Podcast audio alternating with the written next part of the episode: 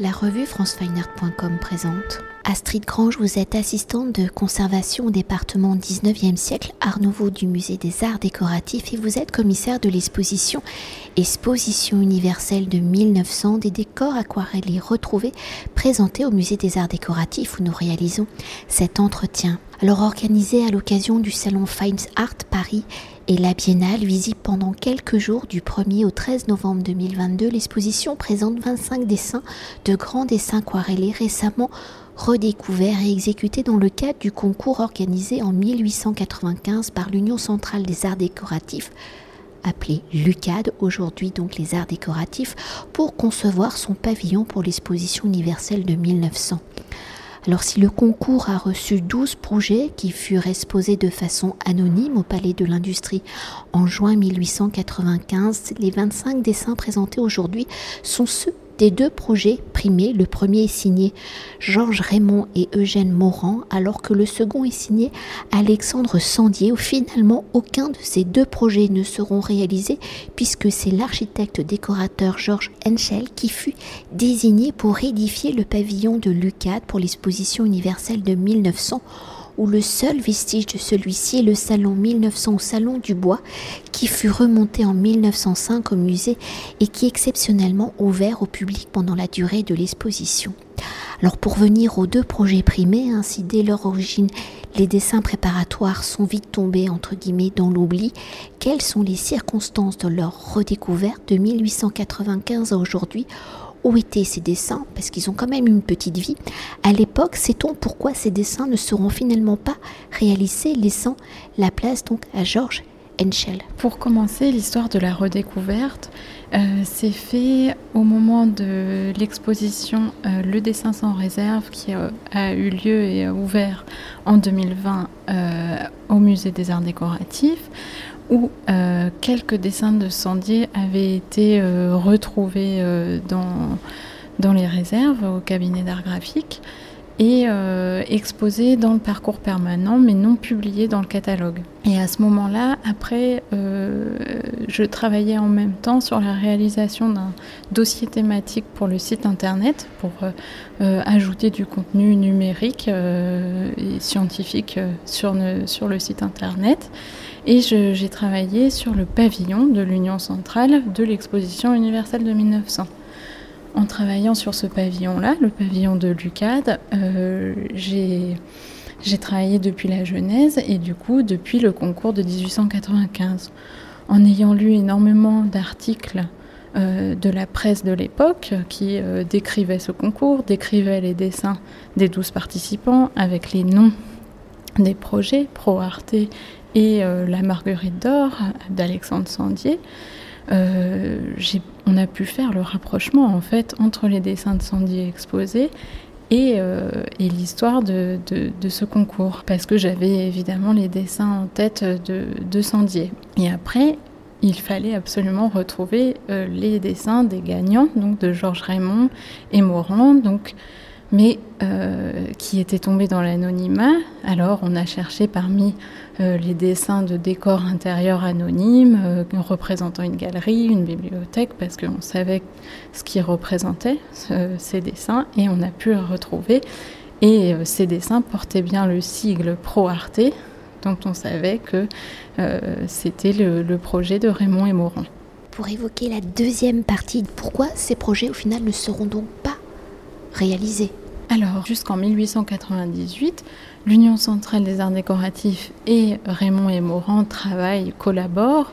Euh, ils demandent aux gagnants de leur euh, d'effectuer un devis exécutif, comme un maître d'œuvre euh, doit le faire. Donc, ils ont travaillé avec des artisans pour évaluer le prix de la réalisation ont envoyé ce devis qui s'élevait à un prix de 216 000 francs.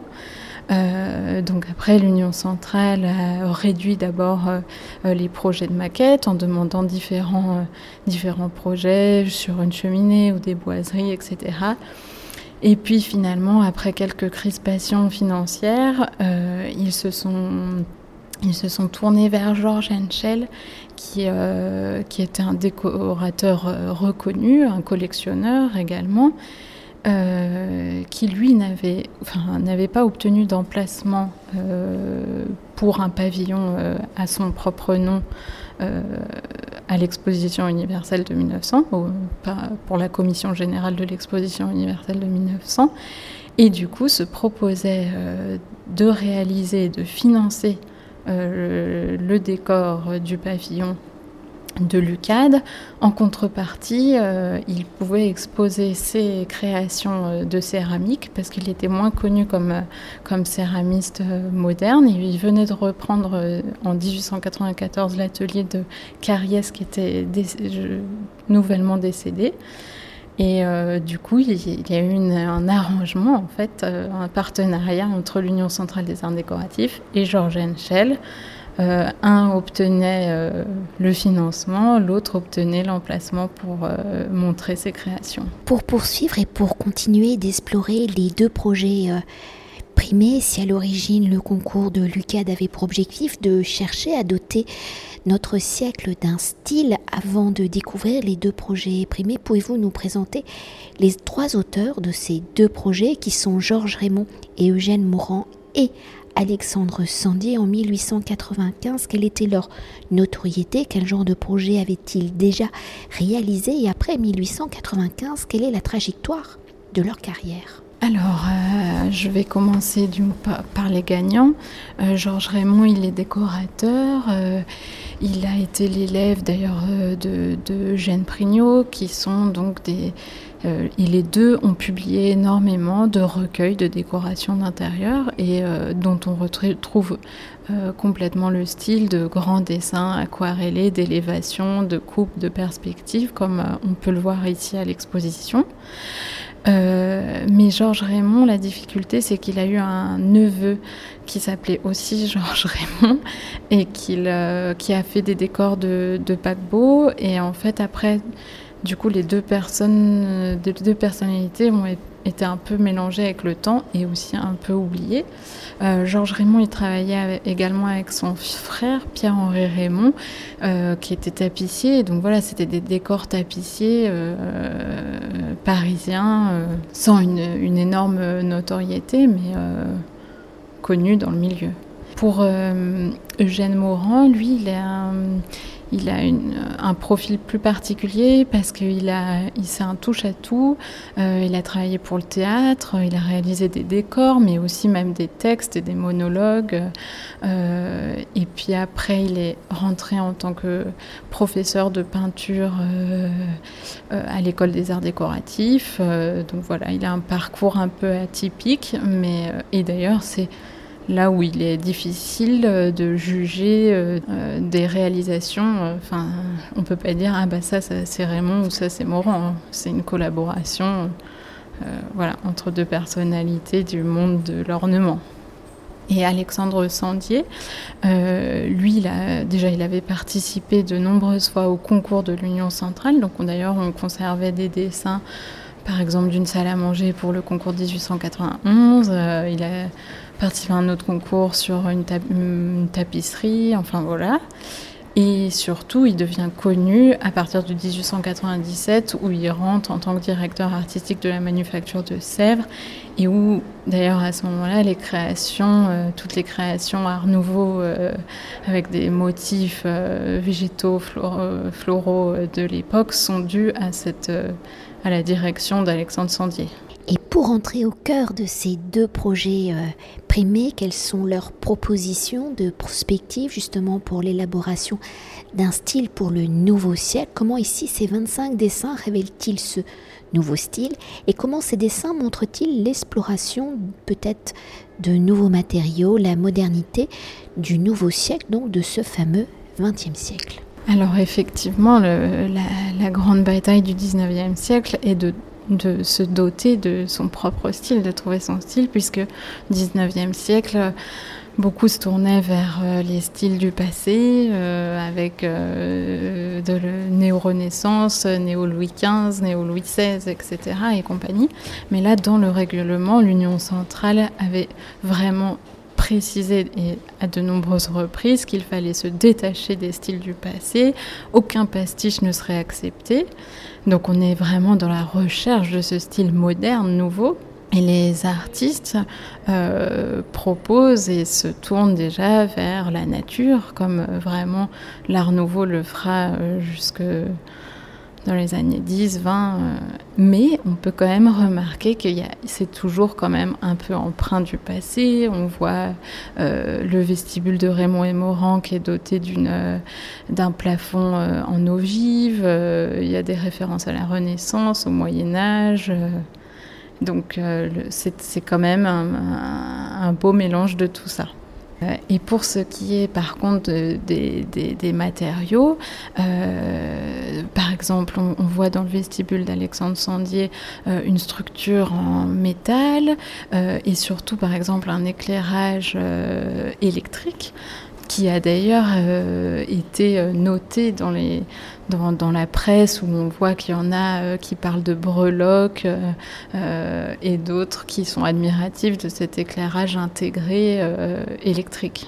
Et aujourd'hui, hein, si ces deux projets primés étant présentés dans l'un des décors sauvegardés du fameux pavillon de l'exposition universelle de 1900 donc de Lucas, dans quoi la proposition de Georges Henschel est-elle plus moderne dans la tonalité du goût du début du XXe siècle entre les trois projets. Quelles sont les différences et les similarités?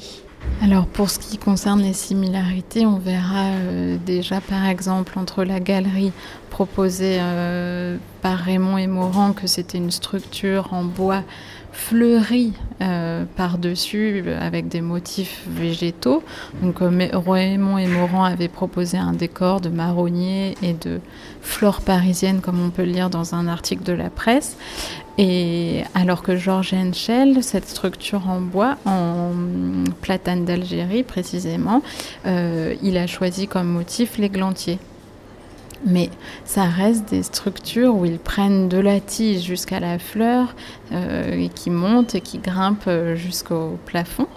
Donc déjà ici on peut voir une certaine similitude euh, dans ce décor végétal et le salon 1900 est maintenant de nos jours un des fleurons et les plus belles salles parisiennes du style Art Nouveau encore conservées. Et peut-être pour conclure notre entretien, l'exposition consacrée à l'exposition justement universelle de 1900 étant construite à travers des éléments retrouvés et présentés dans le vestige du seul décor ayant pu être sauvegardé. Pouvez-vous nous dire quelques mots sur le dossier euh, en ligne du pavillon de l'Union centrale pour l'exposition universelle de 1900 que vous avez conçu?